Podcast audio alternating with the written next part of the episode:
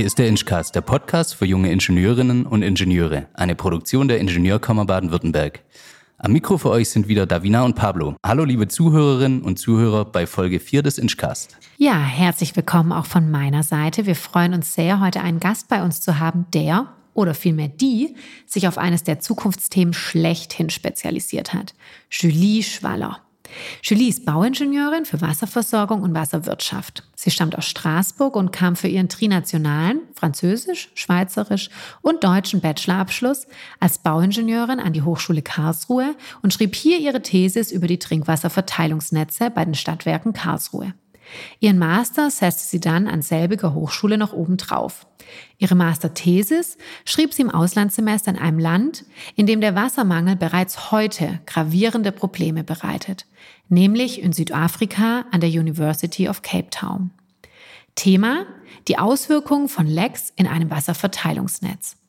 Heute arbeitet Julie als Projektingenieurin bei der BIT Ingenieure AG in Karlsruhe und leitet ein Team von IngenieurInnen und BauzeichnerInnen im Bereich Wasserversorgung, genauer in der der Rohrnetzberechnung und Netzhydraulik.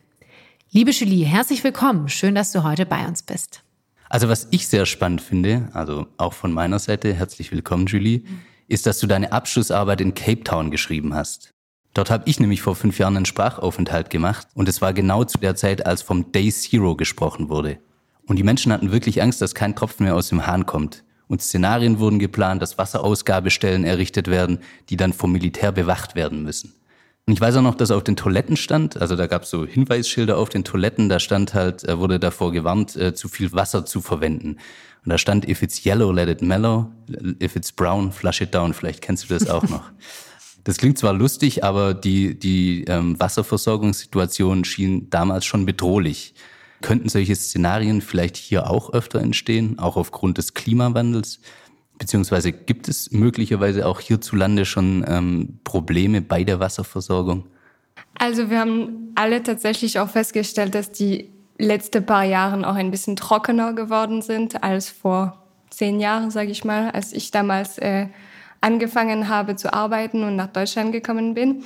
Ich habe auch vor kurzem ähm, einen kleinen Grafik gesehen mit den äh, Niederschlägen von den letzten paar Jahren.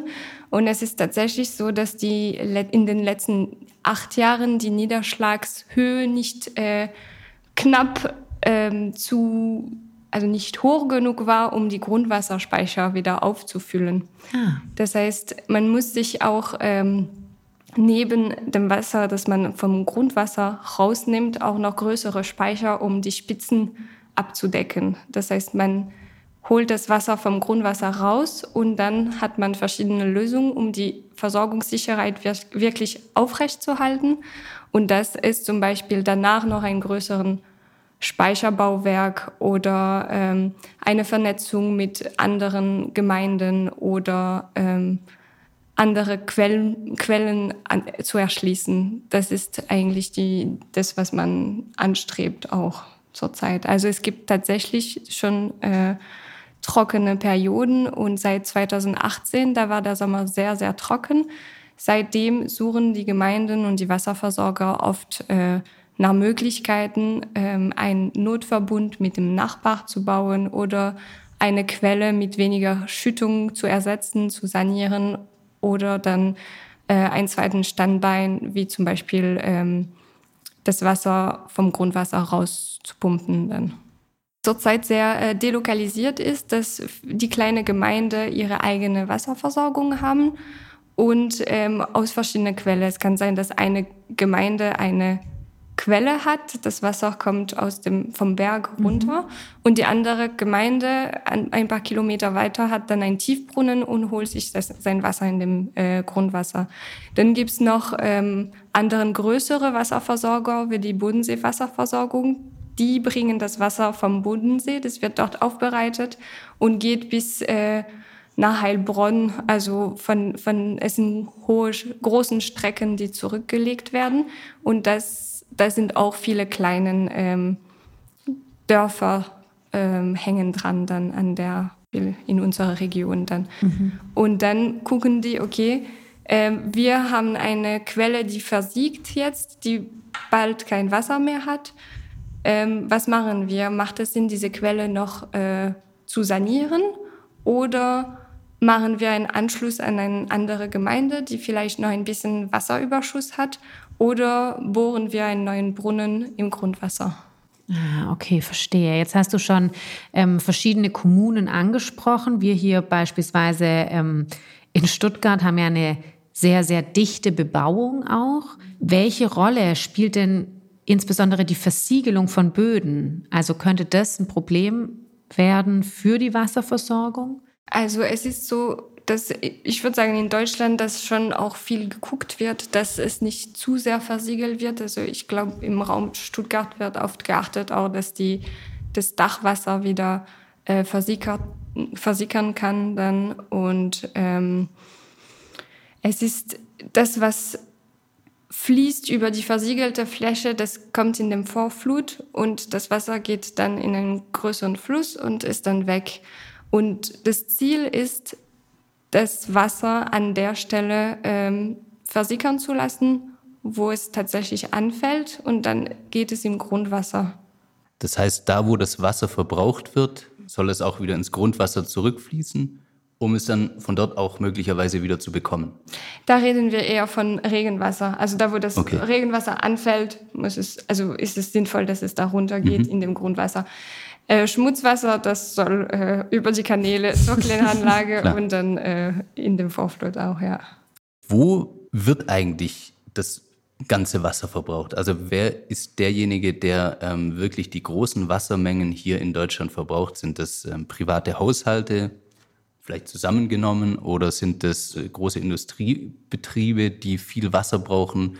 Wo findet eigentlich der große Wasserverbrauch hier in Deutschland statt? Also ich kenn's, ich kann nicht für ganz Deutschland sprechen und ich kenne es nur von den Gemeinden, die wir äh, betreuen und das sind oft eher äh, ländliche Gemeinden. Ähm, ich würde sagen, also äh, man muss auch den Unterschied machen zwischen Trinkwasser und Grundwasser. Also Trinkwasser ist ähm, Grundwasser, das aufbereitet ist oder nicht, aber dass die ähm, Trinkwasserqualität genügt und ähm, das wird dann vor allem für die Haushalte und die Betriebe vorgehalten und äh, verteilt dann.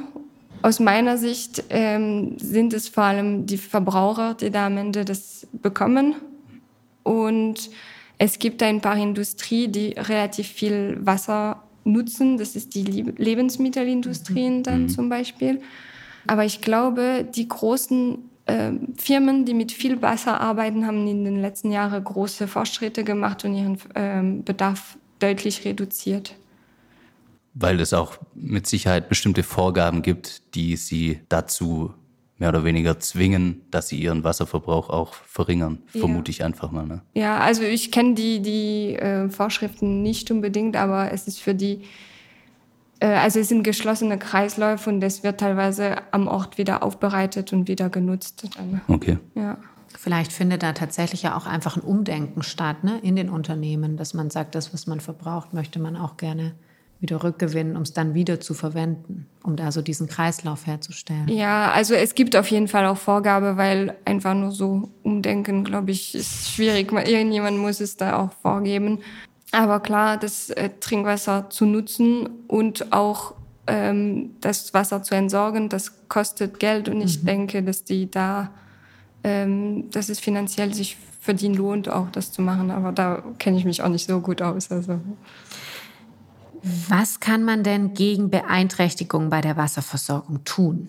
Genau, also das Ziel ist, dass das Trinkwasser, das man an dem Hahn bekommt, ähm, möglichst natürlich ist. Also man kann jedes Stoff, das zurzeit, also das nachweisbar ist, kann man ähm, filtern oder rausnehmen. Aber dann wird es ein hochprozessiertes Mittel und es ist schon wichtig, dass Trinkwasser ein ähm, Standard normalen Lebensmittel oder ein einfaches äh, Lebensmittel bleibt. Also ein natürliches genau, Lebensmittel. Genau, natürliches mhm. Lebensmittel. Und dafür wäre es wichtig, dass das Grundwasser ordentlich geschützt wird, dass die äh, Nitratwerte nicht zu hoch kommen, weil sonst muss man es auch wieder aufwendig aufbereiten. Und ähm, genau, also es fängt alles bei dem Grundwasserschutz würde ich sagen. Dann also, dass man da ähm, es gibt Verordnungen und es gibt äh, schon die Abgrenzung der verschiedenen Wasserschutzzonen und das muss eingehalten werden und ähm, ja, oft kommt man in Konflikten, weil in der Wasserschutzzone muss noch ähm, eine Bahntrasse verlegt werden. Also die verschiedenen Verbraucher, die oder die verschiedenen Akteure, die da was brauchen oder verlegen brauchen. Ähm, ich glaube, das sind so kollidierende ja, Interessen ne? genau, ne? also zwischen die, den einzelnen Akteuren, ja, die genau. da beteiligt sind. Und da ist es wichtig, dass das Grundwasser, die Grundwasserschutzgebiet ähm, ja, weiterhin geschützt werden und als wichtig gesehen werden dann. Ähm, vielleicht noch äh, mal zurück zu dem Thema, das wir vorhin schon angeschnitten hatten. Also für die Wasserversorgung grundsätzlich zuständig, wenn ich das richtig verstanden habe, sind ja dann zum Beispiel einzelne Städten oder auch Kommunen. Ist es denn so, dass es heute schon so ist, dass, ähm, wie du das ja vorhin auch schon dargestellt hast, ähm, dass sich Kommunen dann zusammenschließen und wenn in der einen Kommune zum Beispiel das Wasser fehlt und in der anderen ist der, die Wasserversorgung in Ordnung, ähm, dass die sich dann austauschen? Wäre es nicht möglich, da so ein komplettes deutschlandweites oder vielleicht sogar übernationales ähm, Netz aufzubauen, um die Wasserversorgung grundsätzlich zu sichern? Ist, oder ist sowas schon geplant heutzutage? Genau, also in Deutschland ist es so, dass die Gemeinde das äh, Daseinvorsorge hat. Das heißt, die müssen ihre Bürger ähm, Wasser, Trinkwasser liefern, die die ähm, Trinkwasserverordnung entspricht dann. Ne? Das mhm. heißt mit hoher Qualität. Genau. Und ähm, da vielleicht noch eine kleine Klammer. In, in Deutschland ist es so, dass diese ganze Versorgung ja oft noch in öffentlicher Hand ist. In äh, andere Länder, in Frankreich zum Beispiel oder in England, sind es oft privaten äh, mhm. Firmen, die das machen. Also ich glaube, das ist in Deutschland ein großen Vorteil, dass, dass es nicht wirtschaftlich genutzt wird. Man macht die Investitionen, die notwendig sind und es gibt einen ganzen Apparat, der das prüft. Also es gibt in den Gemeinden einen Wassermeister, der dafür zuständig ist und der sich auch auskennt und eine entsprechende Ausbildung hat. Dann äh, gibt es diese Trinkwasserverordnung, die eingehalten werden muss und es gibt die Gesundheitsämter, die das prüfen. Also da hat man schon einen Apparat, der gut funktioniert und der nicht privatisiert ist. Und ähm, genau, also das ist, glaube ich, ein großen Vorteil jetzt hier in Deutschland. Ähm, die andere Frage war, wie, äh, ob die sich schon äh, vernetzen, ne? Genau. Genau. Also es ist so, dass wir jetzt ähm, in, im Norden von, nördlich von Heilbronn gibt es eine Region, die haben einen großen äh, Wasserversorgungsnetz und im Norden haben die relativ viel Wasser und im Süden eher weniger. Und es gibt auch Nachbarregionen, äh, die auch ständig wachsen, weil ähm, die Bevölkerung auch zunimmt in dem Bereich. Also es werden viel Neubaugebiete erschlossen und ähm, Industrie, die sich dort ansiedeln auch. Und da haben auch schon Gespräche äh, stattgefunden auf eine politische Ebene zwischen den Bürgermeister und auch auf eine technische Ebene zwischen den ähm, technischen Leiter des Betriebs und den Wassermeister und die Bauhofsleiter. Und da ist man auch wirklich ähm, der Meinung, man wird einen, einen neuen Grundwasser-Tiefbrunnen ähm, gemeinsam erschließen. Und das ist auch zusammen, äh, in Zusammenarbeit mit dem Landratsamt. Also es passieren schon so kleine Zusammenarbeiten. Es gibt aber auch anderen Gemeinden, wo man nicht unbedingt direkt mit dem Nachbar arbeiten will. Aber ja, kann man sich vorstellen. Genau, also wo es vielleicht ein bisschen äh, Konkurrenzdenken herrscht noch zwischen vielleicht. verschiedenen Gemeinden oder ja. Städten, genau. Wo man sich nicht so grün ist. so ist es. Ähm, Julie, du hattest zu Beginn angesprochen, dass du eine kleine Statistik gelesen hattest, dass 2018 oder seit 2018 man festgestellt hat, dass es einfach weniger, ich glaube, Niederschlag, mhm. hattest du gesagt, ja. ne, gibt. Und ähm, du hattest auch darüber berichtet, dass die Bevölkerung einfach in einigen Kommunen auch anwächst und zunimmt. Mhm. Gibt es denn Berechnungen oder auch auf welcher Grundlage, wenn es welche gibt, ähm, die berechnen oder schätzen, wie groß oder wie hoch der Bedarf an Wasser ist für die Zukunft. Also das sind ja so zwei, also wir haben anwachsende Bevölkerung, wir haben aber offensichtlich weniger Niederschlag. Ja, gibt es da Berechnungen? Gibt es da Statistiken? Ja, also äh, das Land äh, Baden-Württemberg ist gerade dabei, ähm, landkreisweise der Zustand von der Wasserversorgung äh, zu erfassen und Prognose zu machen für äh, die Zukunft. Und da werden dann die ähm, Bevölkerungsstatistik ähm, ausgewertet, die Flächennutzungsplan, wie viel Wohngebiet sind in diesen Gemeinden noch äh, ausgewiesen und wie viele Menschen werden dort wohnen, wenn alles äh, schon erschlossen ist, wenn die Gemeinde komplett ähm, bebaut ist mhm. quasi. Und dann, ähm, genau, und dann gibt es immer dieses Klimafaktor, der keiner wirklich weiß, wie es sich entwickeln wird. Und dann nimmt man was an, aber also zurzeit gibt es noch keine super ähm, Lösung dafür, um das vorherzusehen, wie viel Wasser wird äh, verbraucht in der Zukunft. Dann. Aber die gehen schon mit einem Einsatz äh, in der Zukunft rein und sagen, okay, es wird mehr werden, auf jeden Fall. Also werden mehr Bedarf haben ja. künftig mhm. und werden wir das abdecken können? Ja gut, das muss man sehen. Also es gibt Lösungen und dann am Ende ähm, kommt man vielleicht zu Konflikten. Bei kleineren Gemeinden wird es vielleicht heißen, okay, äh, an einem ver verbrauchsstarken Tag darf dann äh, die Rasenfläche vom Fußballfeld nicht bewässert werden, solche Sachen dann. Ah, okay. Also mhm. so, dann muss man die einzelnen Konflikten regeln oder vielleicht wie in Südafrika, dass man, äh, also vielleicht nicht, nicht so krass wie in Südafrika, ja, aber dass man da ein bisschen äh, drosselt oder reduziert und sagt, okay, heute wird kein Rasen bewässert oder mhm. kein Pool gefühlt oder mhm. solche Sachen. Also ich glaube, da hat man auch noch ein bisschen Puffer auch. Spielraum, um das mhm. ausgleichen zu können. Mhm. Wie sieht denn dein Job eigentlich aus als ähm, Wasserversorgungsingenieurin? Also wenn ihr da von sagen wir mal, von null auf oder von null ab an ein Projekt rangeht. Was machst du da so? Was, was ist deine Aufgabe?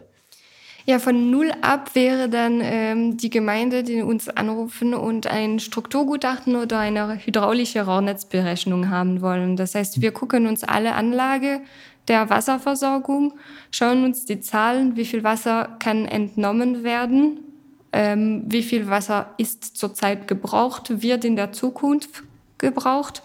Und dann kann man so ein bisschen bilanzieren und gucken, äh, ist die Gemeinde gut auf, aufgestellt oder fehlt da ein zweiten Standbein oder ähm, ein leistungsfähigeren Brunnen, solche Sachen dann, genau.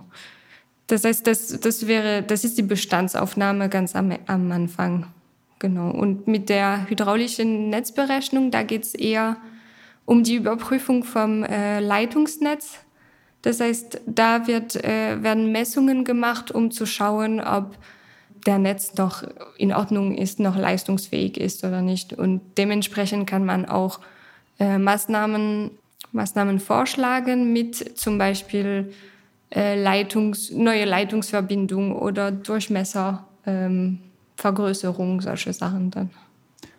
Also das heißt, ihr seid oder du bist in deinem ähm, Alltag auch im engen Kontakt mit den Kommunen. Ja. Und äh, hast da quasi eine beratende Funktion. Ja.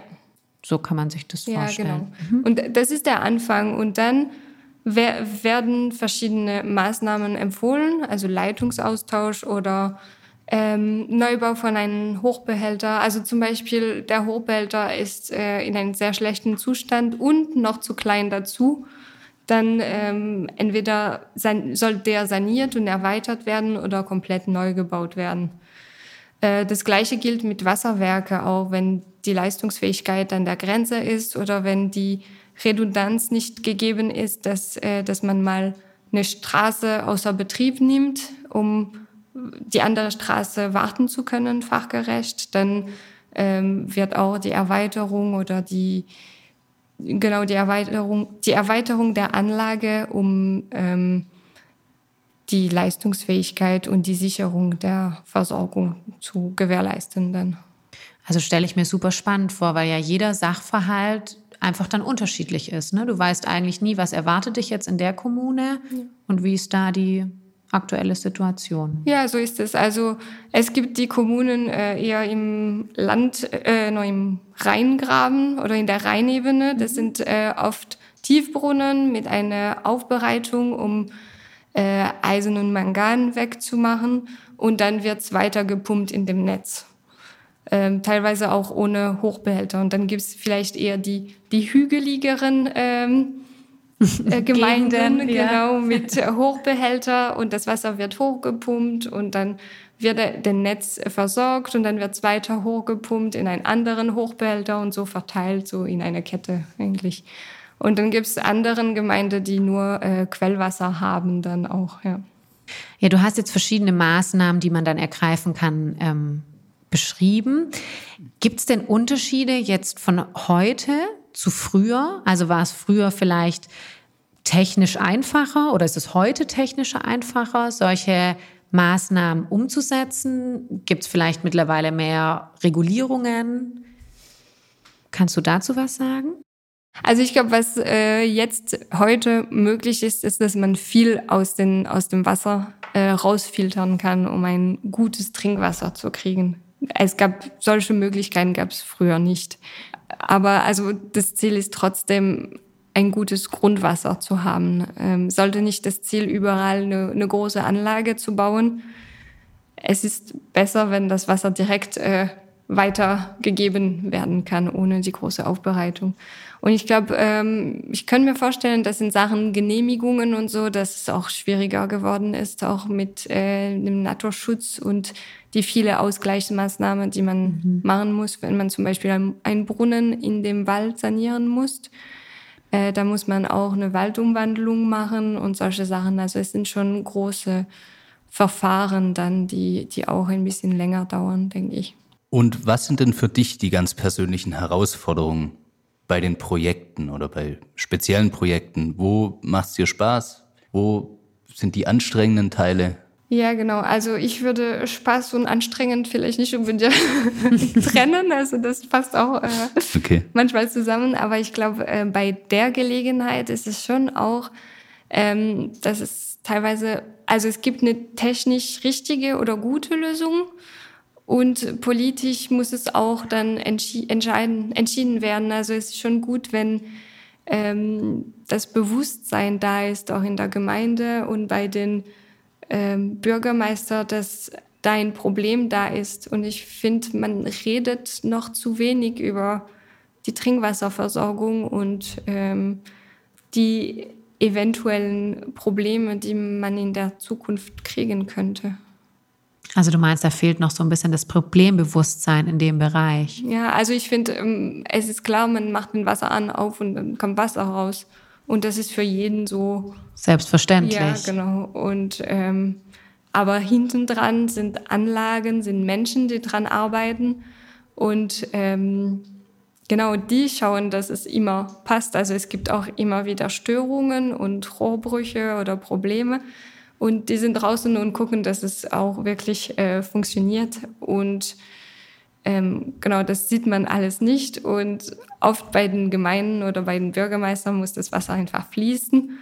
Und äh, wenn mal ein Problem ist. Äh, ja, genau. Deswegen ähm, hat man den äh, Beruf des Ingenieurs oder so haben wir das auch kommuniziert während der Corona-Krise, wo es ja immer geheißen hat, ja, äh, diese und jene Berufe sind systemrelevant, aber der Beruf des Bauingenieurs ähm, ist es natürlich auch gerade deswegen. Da geht es um normale zivilisatorische, sagen wir mal, ähm, Dinge, die einfach ähm, selbstverständlich für jede Bürgerin, für jeden Bürger sind, aber da steckt halt ähm, mehr dahinter. Ja. Das muss alles aufrechterhalten werden. Also ich glaube vor allem das Betriebspersonal ist da draußen wichtig. Also ich, ich bin nicht draußen und äh, repariere einen Rohrbruch oder so. Wir sind eher davor tätig oder danach, aber also ich glaube, das sind vor allem die Betriebsleute draußen, die das alles machen dann. Ja. Am Ende, genau. Ja, ja. Aber als Ingenieure setzt ihr quasi die Grundlage, ne? damit es überhaupt funktionieren kann. Ja, ja. Und ähm, ja, wie du sagst, Pablo, die Grundwasserversorgung äh, ist für uns irgendwie selbstverständlich und eigentlich extrem systemrelevant, muss man sagen. Ne? Ja. Ja, Julie, wenn du unsere letzten Podcasts angehört hast, dann weißt du, welche Frage jetzt kommt. Ähm, die stellen wir nämlich all unseren Gästen zum Ende. Äh, die Frage lautet, liebe Julie, warum bist du Bauingenieurin geworden? Was hat dich dazu bewegt? Ja, also ich glaube, dass ich äh, damals, also als Kind schon auch die große Bauwerke auch äh, beeindruckend fand und die großen Baustellen und was man äh, als Mensch oder viele Menschen und ein paar Maschinen zusammen äh, hochkriegen und aufbauen können. Das fand ich sehr spannend. Und dann die Richtung äh, Wasserversorgung, das war bei der ähm, bei meiner Zeit bei der Stadtwerke Karlsruhe, weil die haben mir auch ihre, ihre Begeisterung weitergegeben damals. Also ja, die haben das sehr gut gemacht. Ihre, also die, genau, die haben ähm, oder die paar Leute, die ich dort getroffen haben, äh, haben das mit Leidenschaft auch gemacht für die, für ihre Wasserversorgung. Und das habe ich, glaube ich, mitgenommen auf jeden Fall, ja. Also die konnten dich damit richtig anstecken ja, und ja. Sehr gut. Ja, liebe Julie, vielen, vielen lieben Dank für deine Zeit und das interessante und spannende Gespräch und natürlich weiterhin viel Erfolg und alles Gute für dich. Vielen Dank. Und auch von meiner Seite natürlich. Und ähm, wir hoffen, liebe Zuhörerinnen und Zuhörer, diese Folge hat euch Spaß gemacht und hat euch auch gezeigt, was für wichtige und zukunftsweisende Berufe Ingenieurinnen und Ingenieure wie Julie machen. Und zum Schluss, wie immer der Hinweis, Ideen, Anregungen, Themenvorschläge oder Fragen nehmen wir gerne jederzeit unter inchcast.ingbw.de entgegen. Alles Gute und bis zum nächsten Mal. Tschüss.